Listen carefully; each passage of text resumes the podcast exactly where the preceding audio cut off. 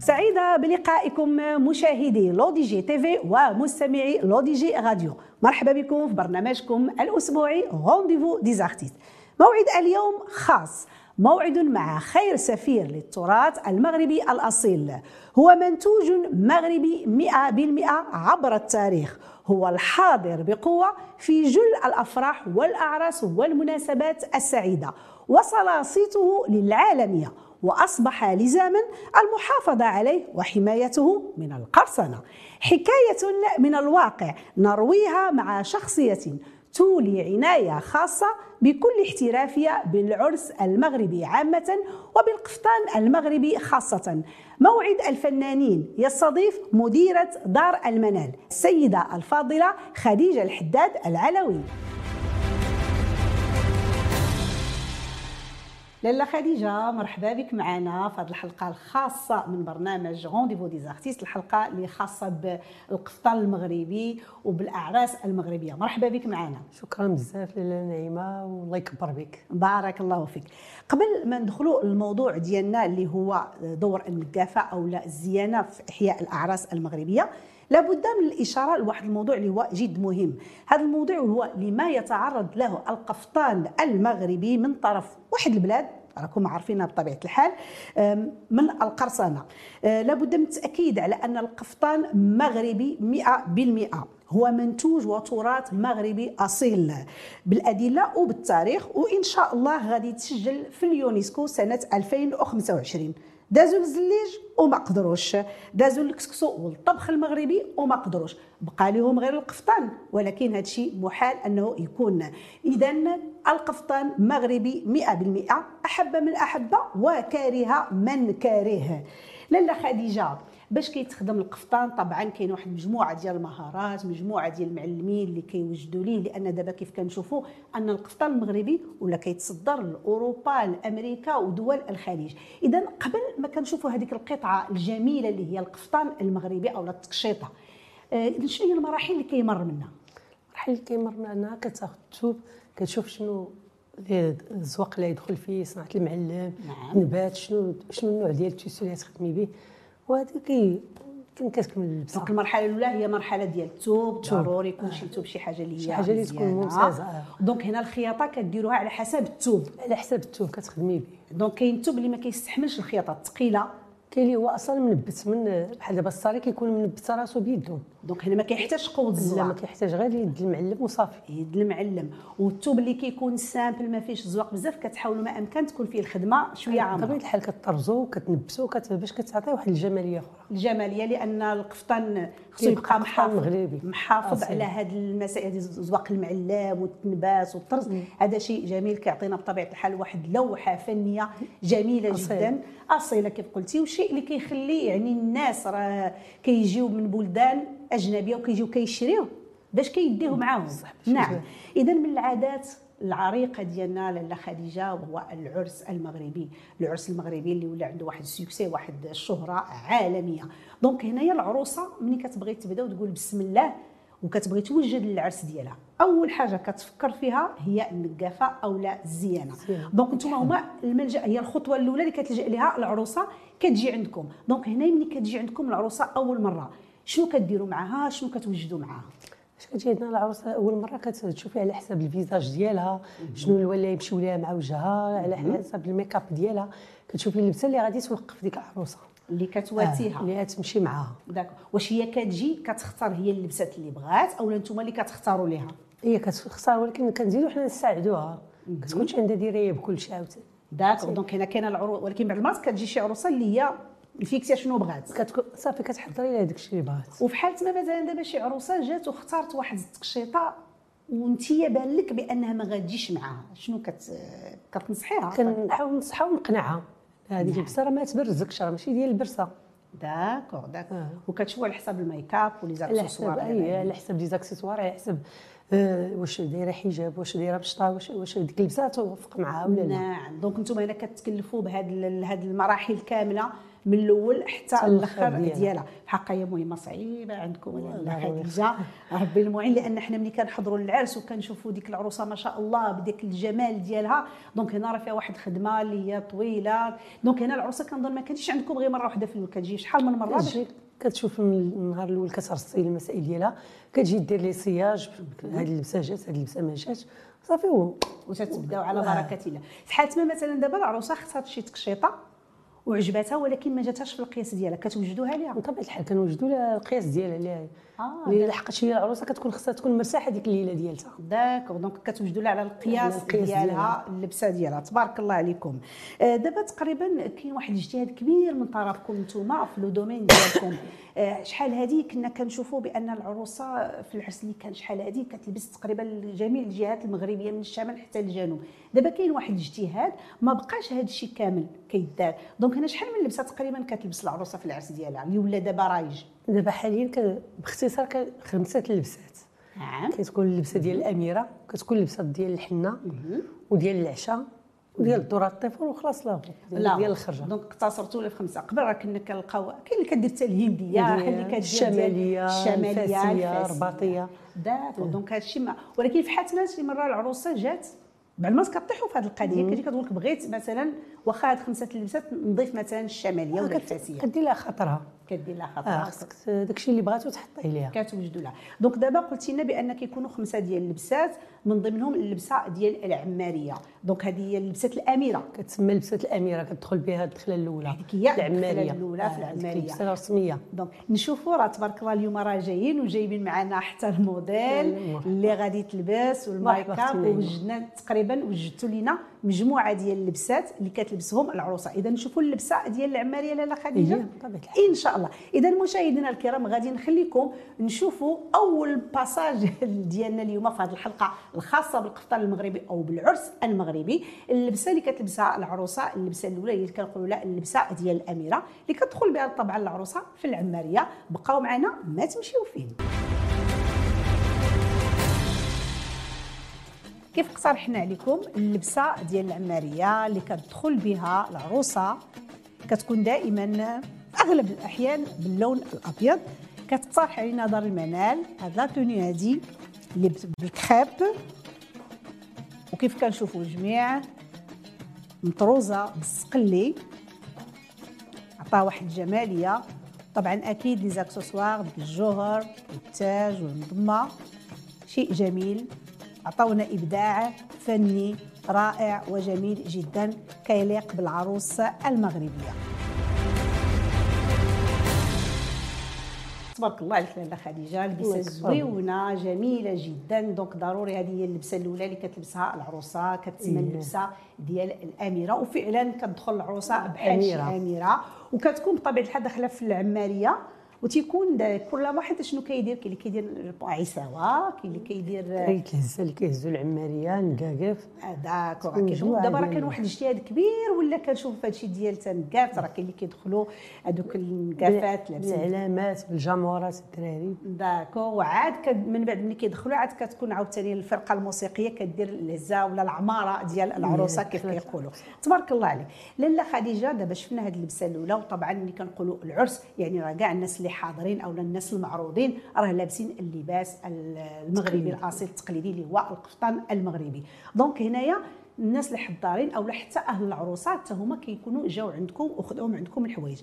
ولكن اللي لاحظنا مؤخرا بأن الناس ولاو كيلجؤوا بزاف للكرا عوض أنهم يوجدوا لبسة شحال هذيك الناس كي إلا كان معروض ولا شي حاجة كيمشي في قبض الثوب ويمشي عند الخياط وكيفصل وكيقاد باش يوجد اللبسة. دابا ولات تجيهم ساهلة كيجيو عندكم نتوما كيلقاو كيقيسوا داكشي اللي بغاو وكيلبسوا. donc علاش الناس ما بقاوش كيخيطوا بزاف ولاو كيكريو؟ واش؟ الغلا أو لا كيبغيو يبدلوا les modèles مرة مرة المره كتبغي تبدل الشكل. بطبيعة الحال وحدة من الغلا tissu غالي وكل شيء غالي. إلا تخدم لبسة وتحضر بها مرة وتخبى حتى العام الماجي وتلبسها والحضور اللي تحضر فيه. ربما يكون كل شيء جديد اللي فينا تحضر نعم، كل شيء لابس تبدل. الجديد نعم. يعني خصك ضروري كتلتجئ الكريان من لحقاش ال tissu كيتبدل آه، الزواق كيتبدل. آه، هذا نعم. س- الموديل كيتبدل يعني ديما خصها الجديد المراه نعم donc كيبدلوا آه. اللبسة هكا وكتجي نتوما كتوجدوا لهم donc نتوما هنا كتكونوا آه، مجبورين أنكم à chaque fois كتبدلوا كتشوفوا les modèles أشنو خرج جديد شهرين ثلاث شهور كتبدل الموديل الموديل donc الثوب الخياطة كل شيء. كل شيء. آه شيء. donc هنا نتوما بالنسبة للباس اللي عندكم في المحل ديالكم. دابا اللبسة مثلا قفطان أو تقشيطة شحال من لبسة كيتلبس وكيتعاود يتبدل؟ كديروا حاجة أربعة؟ خمسة المرات صافي. صافي. واخا كيبقى مازال صالح. مزيان. قالت لك أنا كل مرة كيخرج جديد كل مرة كيخرج جديد مرة في الزواق مرة في الطرز مرة في التنبات نعم. يعني ديك السيدة اللي تكري ديك اللبسة خصها تحضر ديما بالجديد مع الناس. مع العلم. تكون حدارة. آه مع العلم أنا راه كيتقام غالي. هذاك الشيء علاش كتلتجأ للكيرة إلا جات تخدمها هي وتحطها راه ما تصلح ليهاش راه نيت أنا مؤخرا كنت شفت عندك واحد لا توني كنت نيت انايا لبستها قدمتها في واحد الحفل. الوغ كنتي لو تيسيو ب 2500 درهم تقريبا. آه. عاد الخياطة. ديالو. آه. آه دونك راه ساكوت آه، بالنسبة ديال العادي لا كاين راه كاين ما أغلى كاع كاين tissu ديال 5000 درهم 7000 درهم حتى ل 10000 درهم. هو كيدوز خمسة ست لبسات وتحيدو. واش شوية قاصحه الحلقة ديال لا خديجة؟ ولكن كتعوضي فيك. الحمد لله. donc بعض المرات كضطروا تبيعوا هذوك اللي كيكونوا آه، كيبقاو كنبيعوهم، عندكم. آه،. كيتباعوا. شيء جميل جدا. واخا لالا خديجة دابا نتوما كتوفروا للزبائن ديالكم جميع المتطلبات ديالهم يعني العروسة وأهل العريس ميم حتى les accessoires حتى هما. دونك حتى لي زاكسوسوار كتكونوا مجبورين أنكم حتى هما يتبدلوا. بطبيعه الحال على حسب كل لبسه على حسب بحال دابا خرج موديل عالي في التيشان موديل حادث شنو. كل موديل خرج خصك داك الطقم. تيتبدل كامل. كيتبدل كامل. واخا دابا بالنسبة للعروسة هانتوما كتوجدوا لها مسائل ديالها. ومولاي السلطان حتى هو كتكلفوا به؟ بطبيعة الحال بحال دابا جوج لبسات كنتكلفوا بهم ديال الحنة واللبسة ديال الذره الطيفور. جابادور والجلابه وداك الشيء. كيكونوا عندنا حتى حنايا donc قلتي اللبسه ديال الحنه على ديك اللبسه ديال الحنه donc حنا دابا شفنا قبيلة اللبسة ديال العماريه أو اللبسة ديال الاميره أيوة. نشوفوا دابا اللبسة ديال الحنه اللي كتدخل أيوة. بها العروسة عاوتاني باش كدير الحنة ديالها الطقوس ديالها. إن شاء الله إذا مشاهدينا الكرام نبقاو مع ثاني passage اللي هو ديال اللبسة ديال الحنه اللي كتلبسها العروسة خلال ليلة العرس ديالها أو ليلة العمر بقاو معنا ما تمشيو فين كيف اقترحنا عليكم مشاهدينا الكرام أول ديال العروسة هي اللبسة ديال الحنة. وكيف كنشوفوا الموديل ديالنا سلمى لابسة لبسة غزالة tenue غزالة من الثوب ديال الصاري اللي هو ملبت بطبيعة الحال وكتليق بالحنه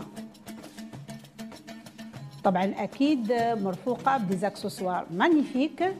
بلديين من التاج من الكوليي لي بوكل المضمة كل شيء اسورتي ومنافس مناسب اللبسة ديالها. تحفة فنية جميلة جدا.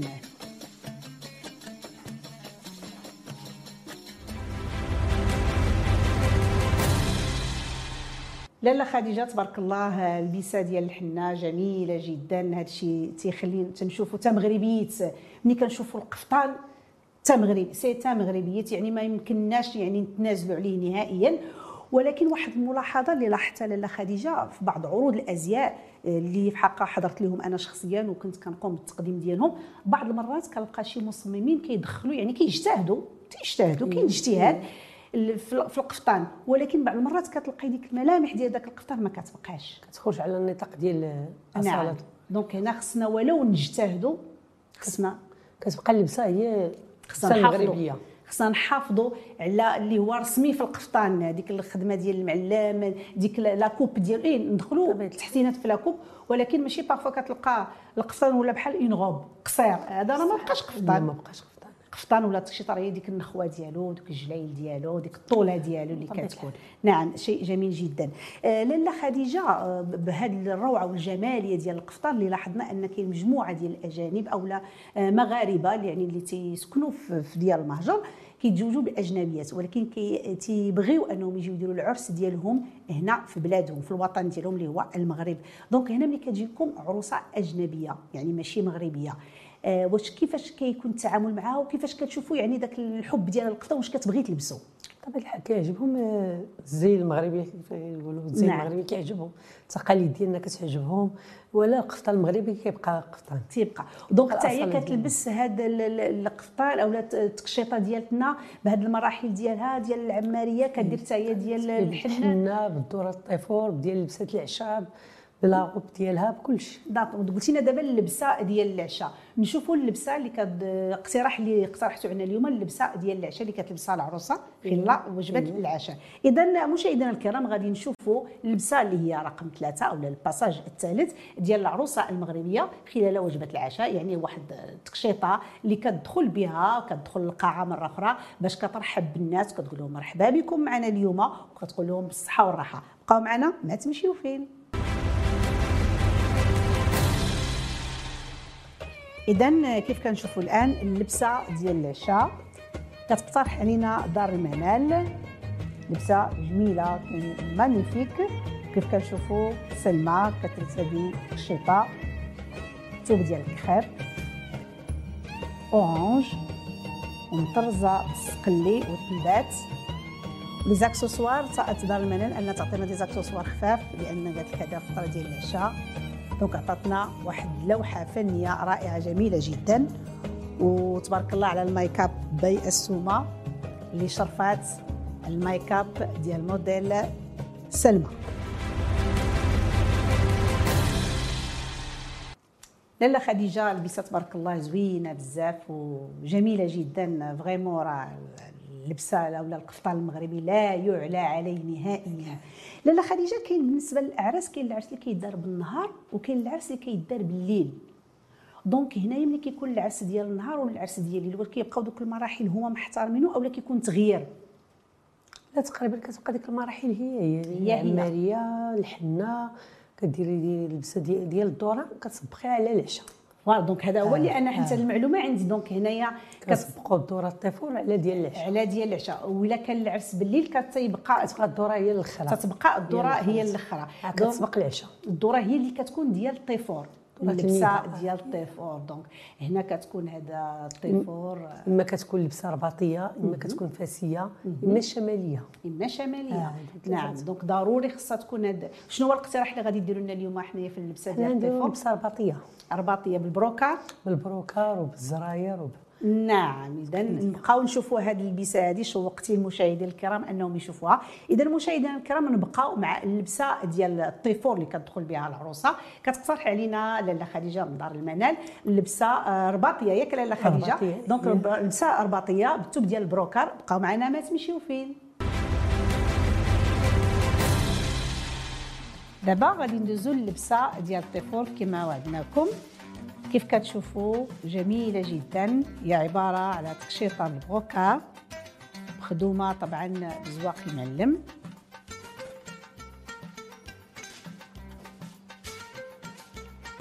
ولي زاكسسوار كاين الشوكر مخدوم بالجوهر البلدي. طبعا كاين التاج ليربوك المضمة اللي كيزيدوا جمال وروعة في اللبسه ديالنا. تبارك الله. الموديل ديالنا. ما شاء الله عليها.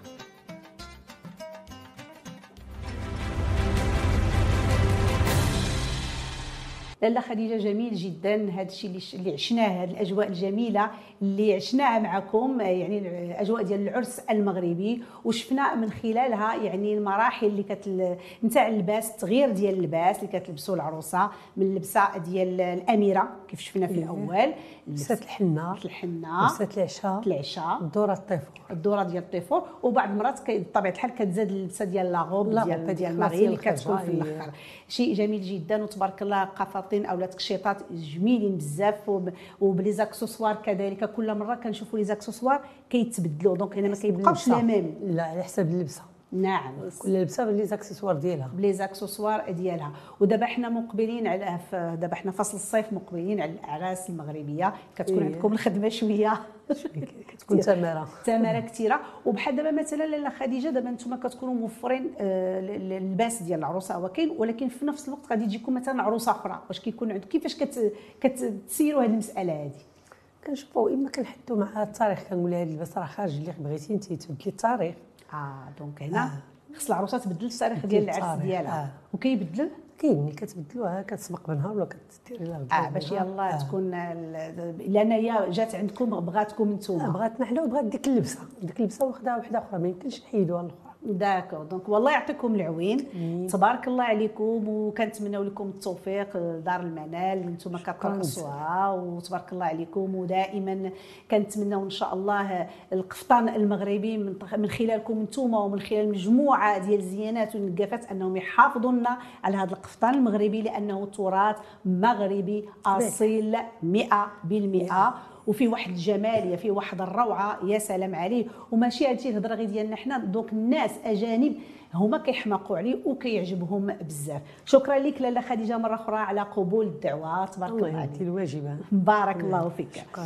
مشاهدي LODJ TV ومستمعي LODJ Radio. كانت هذه آخر حلقة خلال الموسم الثاني من برنامج Rendez-vous des artistes كنقدم لكم تحية كبيرة والشكر الكبير على التفاعل الدائم ديالكم للبرنامج والتعاليق التشجيعية والتحفيزية ديالكم. خصكم تعرفوا بأن كل التعاليق كنقراوها وكتعجبنا وكنكونوا جد سعداء بالمرور الجميل البهي والراقي ديالكم. تحية كبيرة لكم لكل المتفاعلين ديالنا داخل وخارج أرض الوطن. من خلالكم كذلك بغينا نقدموا تحية كبيرة لربان سفينة LODJ TV المدير العام السي عدنان بن شقرون على الدعم الكبير ديالو سواء لهذا البرنامج أو لكل البرامج اللي كتبث على القناة. وكذلك على آه، LODJ Radio. من خلالكم كذلك تحية كبيرة لمخرج البرنامج المبدع المتميز ايت بن الحسن محمد على التقنية الجميلة ديالو والأفكار الجميلة ديالو. كذلك تحية كبيرة اللي كيساعدني في الإعداد الإعلامي المتميز محمد ياسر مولين. تحية كبيرة كذلك لندى وفاء وهبة.